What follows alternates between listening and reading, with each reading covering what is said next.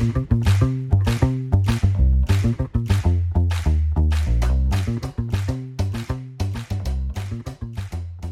拉成语值，成语往往有迹可循，一旦点通就豁然开朗。诀窍就在于深入了解，灵活运用。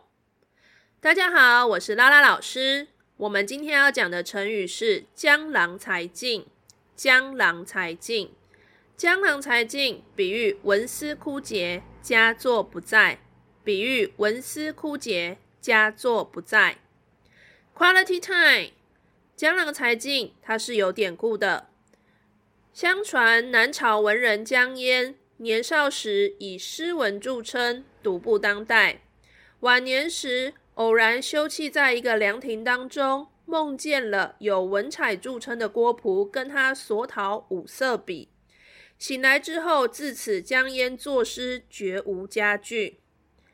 如果我们今天不知道典故的时候，我们可以着重在才尽。因为江郎看起来就是一个人的名字，所以在叙述的是这个人的状态。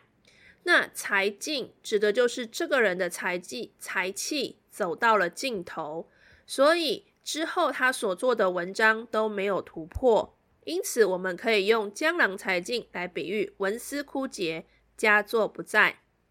以上是今天的 Quality Time，欢迎你上我们的拉拉成语值粉丝团留下你的创作。